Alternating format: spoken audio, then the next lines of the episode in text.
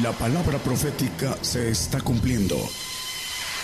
Conozca lo que Dios anuncia a su pueblo.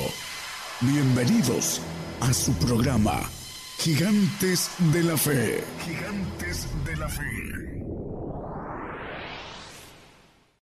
Muy buenos días hermanos. Eh, Dios les bendiga a todos nuestros oyentes en todos los lugares donde estamos llegando a través de las radios cercianas y las televisoras, a nuestros pastores que nos dan la bendición de poder eh, compartir la palabra en muchos lugares del mundo. Dios les bendiga a cada uno de ellos, a los que trabajan en, eh, en la, en lo que es el Evangelio del Reino, a todos ellos, eh, una bendición para cada uno de ellos. Vamos a, a tocar un tema a, que parece sencillo, pero vamos a ir a un poco a fondo con relación a qué es lo que quiere el Señor para que podamos recibir lo que le pidamos. Vamos a ver qué cosa eh, pídeme y te daré potestad sobre las gentes, dice el salmista en el 2.8 del Salmo.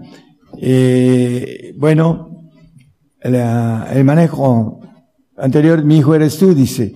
Pídeme y te daré por heredar a la gente si por posesión tuya los términos de la tierra. Bueno, es el comienzo de algo que tiene que ver con después de padecer. El tema se llama después de padecer. Y vamos a ver por qué tiene uno que padecer por causa del Señor, no por nuestros errores, porque hemos cometido determinados puntos en el cual ah, padecemos por diferentes asuntos. Eh, vamos a empezar eh, primeramente en Samuel, un texto que ya leímos la otra vez, 15, 22, primero Samuel 15, 22. Y Samuel dijo, ¿tiene Jehová, eh, Jehová tanto contentamiento con los holocaustos y víctimas como en obedecer a las palabras de Jehová? Bueno, el contentamiento de Jehová es obedecer a las palabras de Él. Así lo dice esta parte primera del texto. Ciertamente el obedecer es mejor que los sacrificios y el prestar atención que el cebo de los carneros. ¿Tiene Jehová tanto contentamiento con los holocaustos y víctimas como en obedecer a las palabras de Jehová? Bueno, vamos a ver que el obedecer es el principal motivo por el cual Dios tiene una bendición muy grande dependiendo de la calidad de obediencia que podamos tener. Y vamos a verlo a fondo todo esto. Primeramente, eh, Hebreos 5.8 nos habla de que aunque era hijo, hablando del Señor Jesucristo, por lo que padeció, aprendió la obediencia. Como hombre, nos vino a enseñar a un aprendizaje de obediencia a través del padecimiento. Por eso dice, no lo ponga como referencia, Mateo 16, 21, Dice eh, en el texto, maneja que le convenía padecer mucho, dice, en el texto. Ustedes lo pueden ver a la luz de eh, la Biblia en sus casas. A Mateo 16, 21, dice que le convenía padecer mucho. ¿Por qué le convenía? Bueno, vamos a verlo también. A nosotros nos pide que uh, obediencia a través del padecimiento. Y eso el cristiano del mundo no lo acepta, no lo cree, no dice que ya el Señor hizo todo por él. Ese es el punto que no es eh, una verdad de Dios profunda. En Deuteronomio 8.2 hemos usado este texto como ejemplo de que Dios metió al pueblo de Israel al desierto y acordarte has de todo el camino por donde te ha traído Jehová tu Dios esos 40 años en el desierto, para afligirte, por probarte, para saber lo que sabe en tu corazón, si habías de guardar o no sus mandamientos. La obediencia es guardar los mandamientos. Hay algo importante en todos nosotros. La soberbia que entró a través del ángel caído en la desobediencia de nuestros primeros padres, esa soberbia no nos deja creer en algo importante. Vamos a, a Primera de Corintios 11, 31 y 32. Se pregunta, nos preguntamos todos que si nos examinásemos a nosotros mismos, ahí se incluye el apóstol Pablo y me incluyo yo y incluyo a todos los hombres, dice, cierto, no seríamos juzgados. No, pues estamos bien, somos buenos padres, buenos hijos, buenos esposos, etcétera, etcétera, ¿no? Dice, no seríamos juzgados si nos examinamos a nosotros mismos, mas siendo juzgados por el Señor, dice, somos castigados del Señor para que no seamos condenados con el mundo. Bueno, somos juzgados del Señor, entramos a un juicio para ser juzgados. Y el juicio comienza por la casa de Dios, por los perfectos. Dice el apóstol Pedro en primera de Pedro 4:17 que el, porque es tiempo de que el juicio comience de la casa de Dios. Y si primero comienza por nosotros, ¿qué será del fin de aquellos que no obedecen el Evangelio de Dios? A los no obedientes. Estamos hablando de que el padecimiento nos enseña obediencia. Así dice el 5.8 de Hebreos, que el Señor como hombre aprendió obediencia. Y vamos a ver que ahorita el Señor está glorificado a la diestra del Padre por la obediencia que él tuvo como hombre, porque dice que se hizo a carne y habitó entre nosotros. Bueno, el punto que nos dice aquí el apóstol Pedro es que el juicio comienza por nosotros, dice. ¿Qué será del fin de aquellos que no obedecen el Evangelio de Dios? Bueno, vamos a ver por qué Vamos a seguir el juicio que el Señor nos mete, dice, siendo juzgados por el Señor. Bueno, somos castigados y en el juicio somos encontrados culpables. ¿Por qué razón? Primeramente porque nos dice en Lamentaciones 5.7 que somos castigados por los pecados de nuestros padres. Nuestros padres pecaron y, y son muertos y nosotros llevamos sus castigos. El ADN con el que nacemos, la información de nuestros padres, bueno, traemos en ellos la soberbia, la altivez, la desobediencia, todo lo que el diablo inyectó en nuestro ADN cuando tuvo la oportunidad, la puerta en que nuestros padres pecaron, y por esa razón vino el primer castigo, la muerte para ellos. Adán y Eva fueron castigados y dice que la muerte entró por un hombre y pasó a todos los hombres. Y todos somos castigados con la muerte, porque está establecido que el hombre muere una vez y después el juicio. Dice, no lo ponga en Hebreos 9, 27, es una parte de la ley de Dios por haber desobedecido. Pero vamos a seguir el punto importante somos castigados, dice, por nuestro ADN. Y vamos a ir viendo a aquellos siervos de Dios que se sienten puros y sin mancha, pues todos vamos a ser castigados. Y el que no es castigado, dice Hebreos 12:6, no es hijo. Porque el Señor al que ama castiga azota a cualquiera que recibe por hijo, el castigo. El que no, dice el, eh, creo que el siguiente, el 8, mas si estáis fuera del castigo del cual todos han sido participantes, luego soy bastardos y no hijos. No quieren castigo porque no quieren ser hijos de Dios, para aprender obediencia y poder estar como hijos naturales, hijos legítimos, hijos divinos, hijos que tengan la naturaleza de Cristo. Para eso necesitamos aprender obediencia a través del padecimiento. Después del padecimiento vamos a recibir la gloria, pero antes Vamos a ver a la luz de la Biblia que tenemos que ser participantes del padecimiento junto con el Señor, porque ahí aprendemos la obediencia. En el en Romanos 8:7 hay un creyente nacido en la carne que habla Juan 3:6. Aquí dice, por cuanto la intención de la carne es de enemistad contra Dios, porque no se sujeta a la ley de Dios ni tampoco puede. No obedece a la ley de Dios. ¿Quiénes son estos? Los enemigos, los nacidos en la carne, como dice el 3.6. Lo que es nacido en la carne, carne es, y lo que es nacido en el espíritu, espíritu es. La diferencia es que es enemigo de Dios el nacido en la carne. Va a ser salvo, pero no va a permanecer eternamente. ¿Por qué? Porque es enemigo de Dios y Dios le da un regalo, un premio de consolación de ir a un paraíso un tiempo determinado y después va a desaparecer. La segunda muerte que habla Apocalipsis va a ser para ellos y para otros también que para los que han sido ah, ateos, para los que han pactado con el ángel caído, para los demonios, para los ángeles caídos y para el mismo Satanás. Todos ellos después de una eternidad van a desaparecer. Entonces, aquí dice enemistad.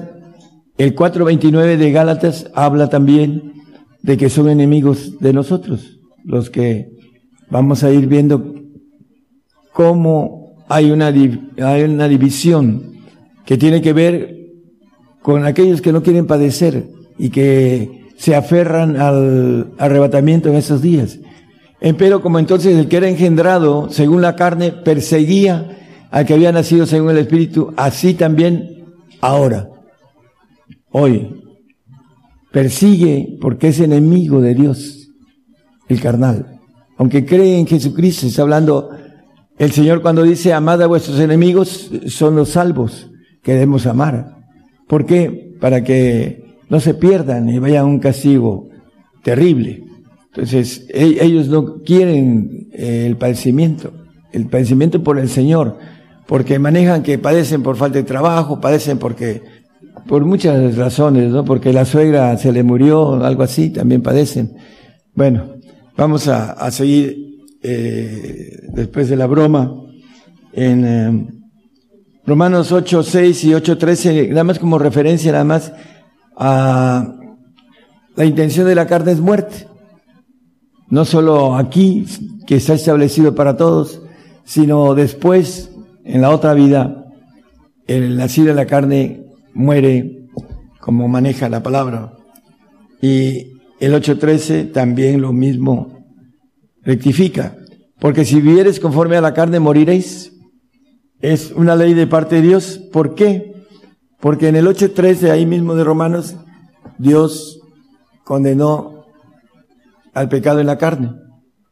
Por eso el que es nacido en la carne muere. Porque lo que era imposible a la ley, por cuanto era débil por la carne, Dios enviando a su Hijo en semejanza de carne de pecado y a causa del pecado, condenó al pecado en la carne. Por eso la carne está condenada después de esta vida. Es importante entonces nacer en el Espíritu. La corrección de Dios empieza, como dice el apóstol Pedro, por nosotros. Jeremías 10, 24 nos habla de esta corrección. Castígame, oh Jehová, más con juicio. El juicio comienza por nosotros, el castigo. No con tu furor para que no me aniquiles. Ese es el castigo que viene en el juicio, porque dice que si nosotros nos examinamos nos encontramos que estamos bien, pero siendo juzgados por el Señor en un juicio, nos castiga porque nos encuentra culpables. Vamos a, ir viendo cómo después del el padecimiento tenemos algo de una bendición muy grande.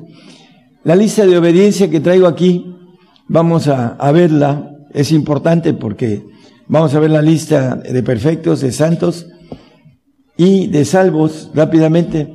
Segunda Timoteo 2, 4 y 5.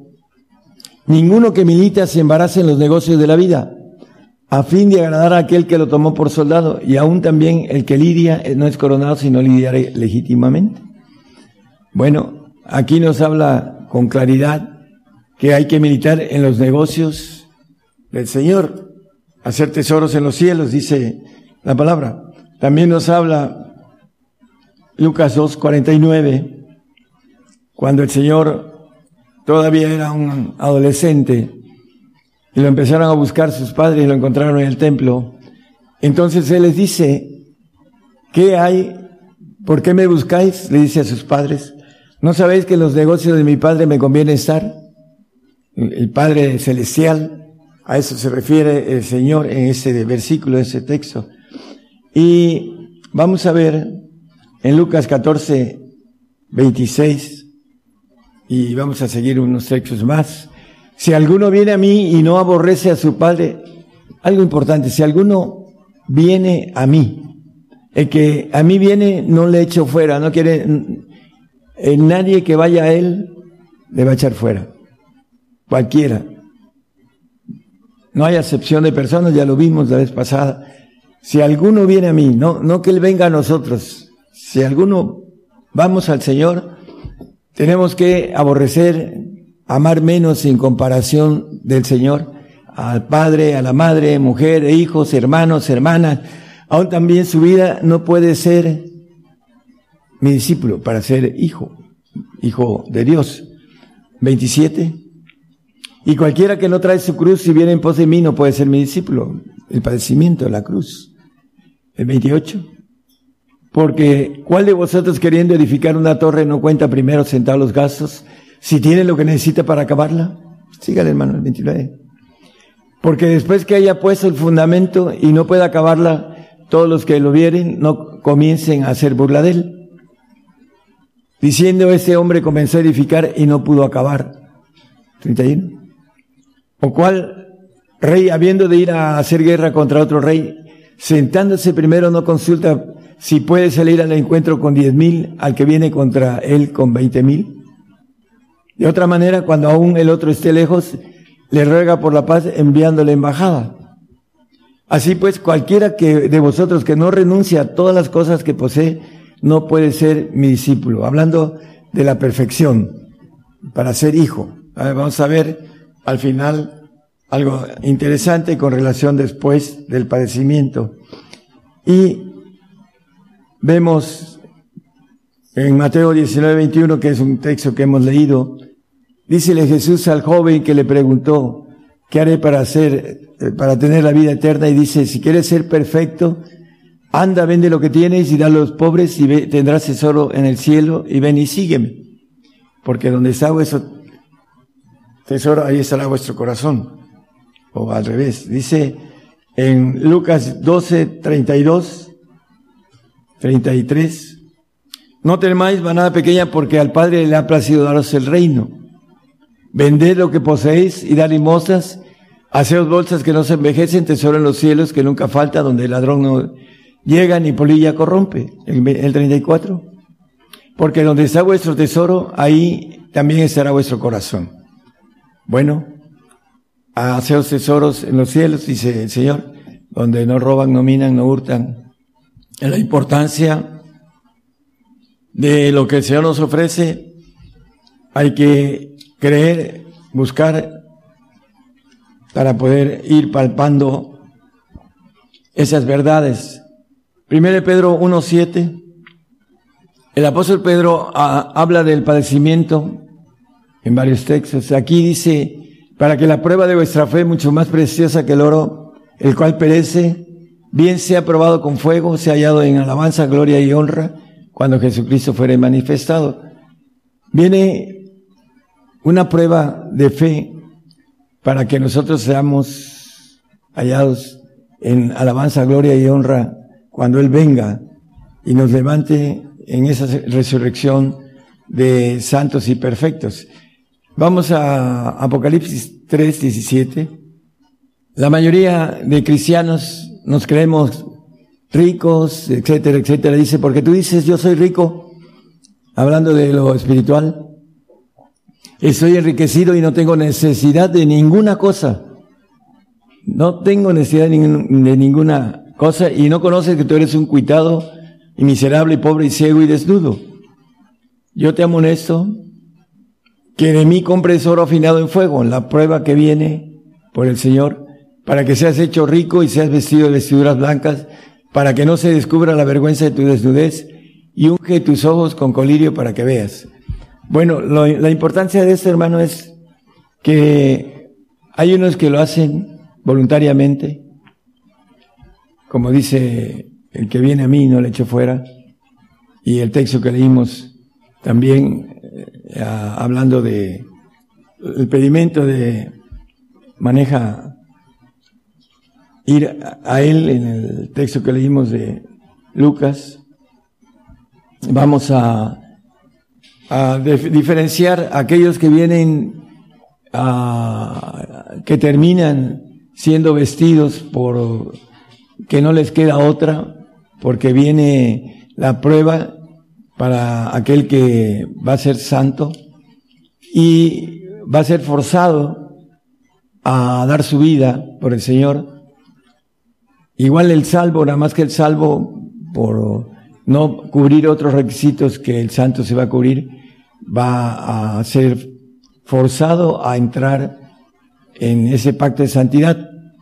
Va a ser, como dice aquí, vestido y va a ser ungido sus ojos para que vea, etcétera. Dice aquí la palabra, van a ser forzados a entrar. En la diferencia entre ser forzados o ser, a, a tomar la decisión de manera voluntaria, hay una diferencia entre el hijo adoptivo y el hijo legítimo, el hijo divino y el hijo creado. Esa es la diferencia. Vamos a, a ver un punto importante en la mujer. También tiene ley de parte de Dios para entrar, después de padecer, entrar a la bendición de ser santa o perfecta. Primera de Corintios 14, 34 y 35, y luego nos salteamos al 37. Pues las mujeres caen en las congregaciones porque no les es permitido hablar, sino que estén sujetas como también la ley dice. Y si quieren aprender alguna cosa, pregunten en casa a sus maridos, porque deshonesta cosa es hablar una mujer en la congregación. 37 dice, y si alguno a su parecer es profeta o espiritual, reconozca lo que os escribo, porque son mandamientos del Señor. La mujer, aquí lo dice con claridad, es deshonesta cuando toma autoridad en la congregación, cuando predica. Y hay muchas mujeres hoy en día, pastoras o predicadoras, hay algunas que son bastante cultas, pero la Biblia nos dice que si quieren ser santas, tienen que obedecer la ley porque son palabras, habla en el 37, son mandamientos del Señor, que no tome autoridad sobre su, sobre el varón, que no hable en la congregación, si quieren ser santas tienen que guardar estos mandamientos, si no, les va a ser demandado para ellas y no van a ver al Señor porque sin santidad nadie verá al Señor. Es un consejo para nuestras hermanas que sirven al Señor, pero en el área de salvación, en donde sí pueden predicar y pueden mandar, pero no van a pasar al pacto de santidad, no van a gobernar, no van a volver a vivir aquí en la tierra, como dice la palabra que Dios nos ha hecho para nuestro Dios, reyes y sacerdotes, y reinaremos sobre la tierra, dice el 5.10 de Apocalipsis, como referencia. No estarán ahí las hermanas que no acatan los mandamientos del Señor. Hermanas, si ustedes no creen en eso, quítenle esos versículos a la Biblia para que puedan seguir haciendo lo que quieren hacer. Y hay hermanas, pastores, pastoras, que me han hecho el comentario, hermano, ¿y de qué voy a vivir? No tienen fe, porque dice la Biblia que el Señor tiene cuidado de las aves, de los lirios del campo, cuanto más de nosotros, que somos de mayor estima. Entonces, eh, es importante hacer a un lado lo que nos estorba por desobedientes, porque vamos a aprender obediencia ahora que venga el padecimiento. Te metí al desierto para que afligirte y para que conocer qué había en tu corazón. Así nos va a meter, hermanos, al desierto a todos. Todos vamos a entrar al desierto. Salvos, santos y perfectos. Vamos a entrar al desierto y el Señor va a conocer nuestro corazón. Así que hermanas, en el primero de Pedro 3.1 dice también que estén sujetas a sus maridos. Asimismo, vosotras mujeres estén sujetas a vuestros maridos. Las que no tienen marido tienen que estar sujetas a su Señor, que es el marido. Él es el, esposo, dice la palabra. Entonces, las mujeres deben estar sujetas a vuestros maridos. Por ahí dice el proverbista que buscó mil, entre mil mujeres y no encontró ninguna, dice. Bueno, ojalá hubiese encontrado una y a lo mejor hubiese cambiado su derrotero de, de adorar a, dioses ajenos por causa de sus mujeres. Pero no encontró ninguna. Es difícil porque es una maldición adámica el que no se sujeten, Álvaro. Y esa es la obediencia que deben de tener la mujer. Aquí, como dicen, está en chino, pero bueno, también el hombre está en chino, sujetarse a Dios en todo. Dice, vende todo lo que tienes, ven y sígueme.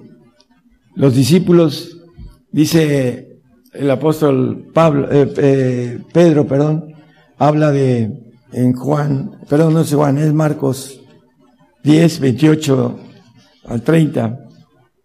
Yo creo que los discípulos le dijeron a Pedro, oye, pregúntale, porque Pedro era el líder. Entonces Pedro comenzó a decirle, aquí nosotros hemos llegado todas las cosas, todas las cosas, y te hemos seguido. ¿Y qué pues tendremos?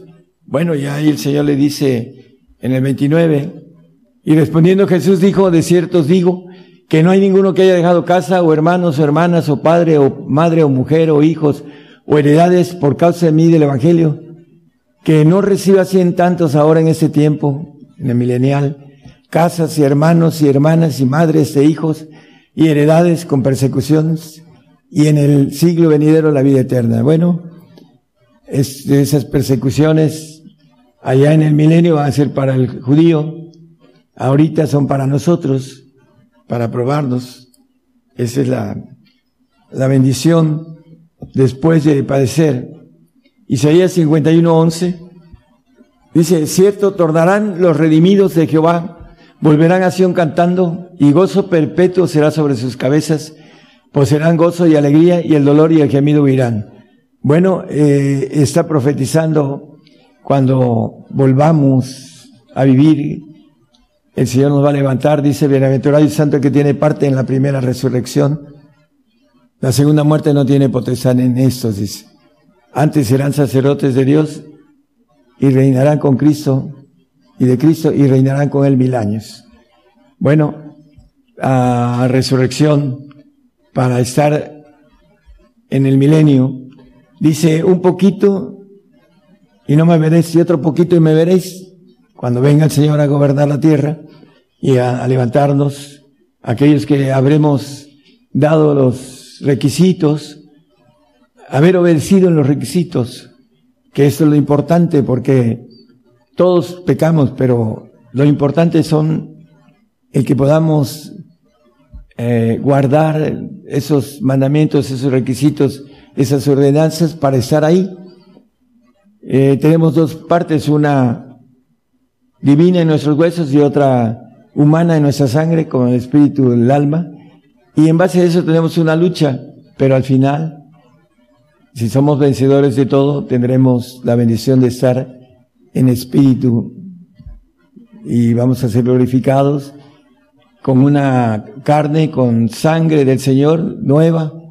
Eso eh, dicho del Señor, el vino en odres nuevos, vamos a resucitar con nervios, carne, piel, etcétera. Así lo dice el 37 de Ezequiel acerca de los huesos, que Él guarda sus huesos también lo dice el Salmo 34, 20, no, no lo ponga hermano. Simplemente referencia de esto, vamos a, nuestros huesos van a ser guardados. Eh, el diablo anda tratando de quemar a, todos para destruir los huesos, pero dice la Biblia que Él guarda nuestros huesos. Aquellos que habremos dado los requisitos para estar ahí, el Señor se va a encargar de guardar nuestros huesos para que seamos resucitados y podamos tener lo que dice, eh, hablando de el gozo, dice el Señor, que no, que nadie quitará de vosotros vuestro gozo. Cuando Él venga y nos resucite, tendremos un gozo primero aquí terrenal y después un gozo eterno, perpetuo, como dice aquí el texto que leímos en el 51.11 de Apocalipsis. Vamos a, bueno, vamos a Apocalipsis, eh, a Isaías 60, 12. Vamos a ir terminando lo que es después del padecimiento. Porque la gente o el reino que no te sirviere perecerá y de todos serán asolados. Bueno, vamos a gobernar en la tierra, como dije en el 5.10 de Apocalipsis, y dice el Salmo 2.8, pídeme. Hay un texto, ahorita lo vamos a ir a ver, Pídeme y te daré por heredad a las gentes y por, y por posesión tuyo los términos de la tierra. Pídeme. Pero ¿qué se requiere para pedir esto, no? La heredad de las, de las gentes. Dice que el reino que no te sirviere perecerá. Aquí maneja algo importante Juan 15, versículo, bueno, del 6, hermano, 6, 7, para el que a mí no estuviere será echado fuera como mal pámpano y se secará y los cogen y los echan en el fuego y arden. El 7. Si tuvieras, si estuvieras en mí y mis palabras estuvieran en vosotros, pedid todo lo que quisieres y os será hecho. La vez pasada dijimos, dice, pídeme, dice el, 2.8, te daré por heredad la gente, pídeme. Para pedir eso necesitamos estar en él. Esos textos anteriores, desde el 3, 4, 5, 6, habla de estar en él. Y también el texto que leímos en, el, en Lucas acerca del aborrecimiento que leímos al principio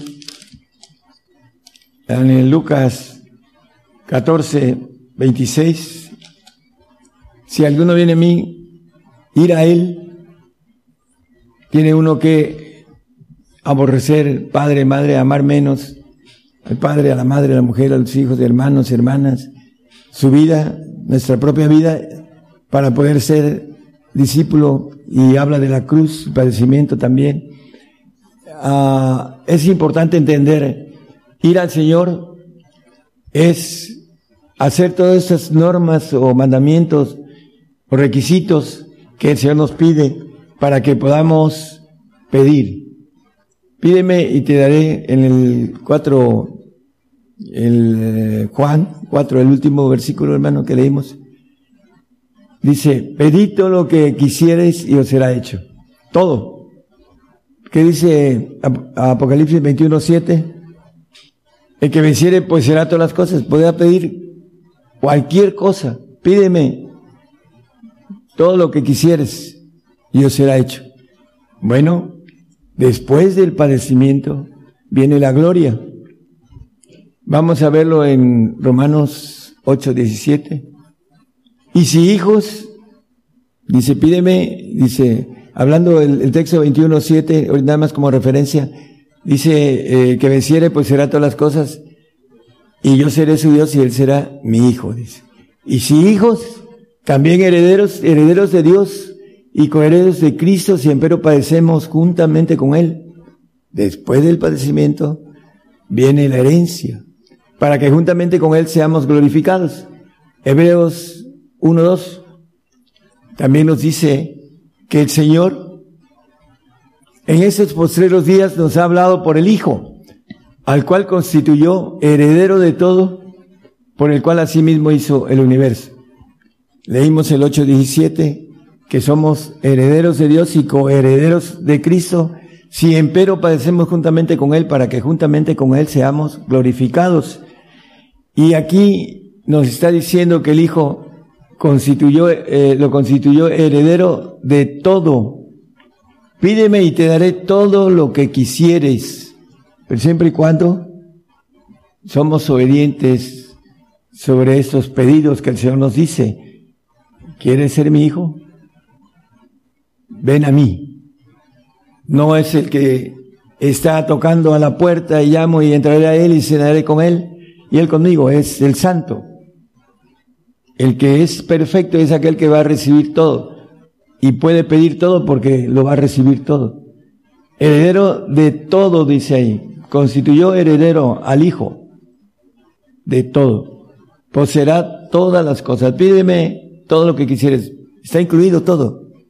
Por eso podemos pedir todo siempre y cuando demos esos requisitos.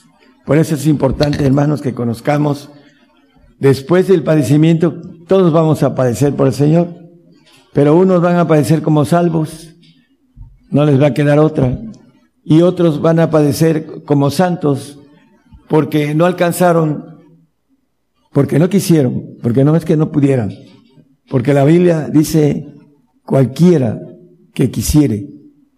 Es cuestión de voluntad. Y esa voluntad tiene que ver con que nos decidamos y que seamos firmes, como dice el texto que leímos, que el que se pone a edificar un edificio y luego no toma ah, bien eh, el programa de gastos y se queda a medias. Entonces luego se burlan de él, ¿no? Entonces, si le entramos, hay que terminar esa carrera que es hermosa, que tiene eh, la prueba al final, que es parte de la obediencia para aprender, como dice el 5.8 de Hebreos, que por lo que padeció, aunque era hijo, por, dice por lo que padeció aprendió la obediencia. Como hombre, como Dios no necesitaba aprender obediencia, pero nos vino a enseñar, se hizo hombre, se hizo carne, habitó entre nosotros, dice Juan, y vimos su gloria como la del Hijo unigénito de Dios, y nos enseñó un camino de obediencia. Padre, pase de mí este vaso no como yo quiero, sí, como sea tu voluntad. Eso es lo que nosotros tenemos que hacer para después pedir. ¿Por qué? Porque después del padecimiento viene la gloria. Dice el texto que leímos en el 8.17, vamos a terminar. Eh, si hijos, también herederos, herederos de Dios y coherederos de Cristo, si empero padecemos juntamente con Él, es un requisito para que juntamente con Él seamos glorificados. Él ya está glorificado a la diestra del Padre, pero va a ser glorificado con su cuerpo, con el cuerpo que Él vino a rescatar, que es su iglesia, para que pueda servirle allá en los cielos, delante de todo el conglomerado divino que es Dios y que vamos a servirle al Señor y también a, Dios, como dice el texto de Apocalipsis 14, las primicias para Dios y para el Cordero. Dice al final que vamos a, tener eh, un trabajo de reyes en la eternidad que vamos a andar en el universo dando lo que maneja la palabra, ordenando todo lo que es vida en el universo, dando como maneja la palabra, yendo a visitar a los planetas para llevar no solo vida, para llevar también eh, el cumplimiento de que todo marche bien. Vamos a ser eh, supervisores del universo y vamos a ser, ah, fuimos comprados entre los hombres por primicias para Dios y para el Cordero. Porque vamos a servir al Señor y el Señor va a servir a Dios. Porque el Padre es cabeza de Cristo y Cristo es cabeza de su iglesia. Que el Señor les bendiga. Por el día de hoy hemos conocido más de la palabra profética más permanente que alumbra como una antorcha en un lugar oscuro hasta que el día esclarezca y el lucero de la mañana salga en vuestros corazones. Esta ha sido una producción especial de Gigantes de la Fe.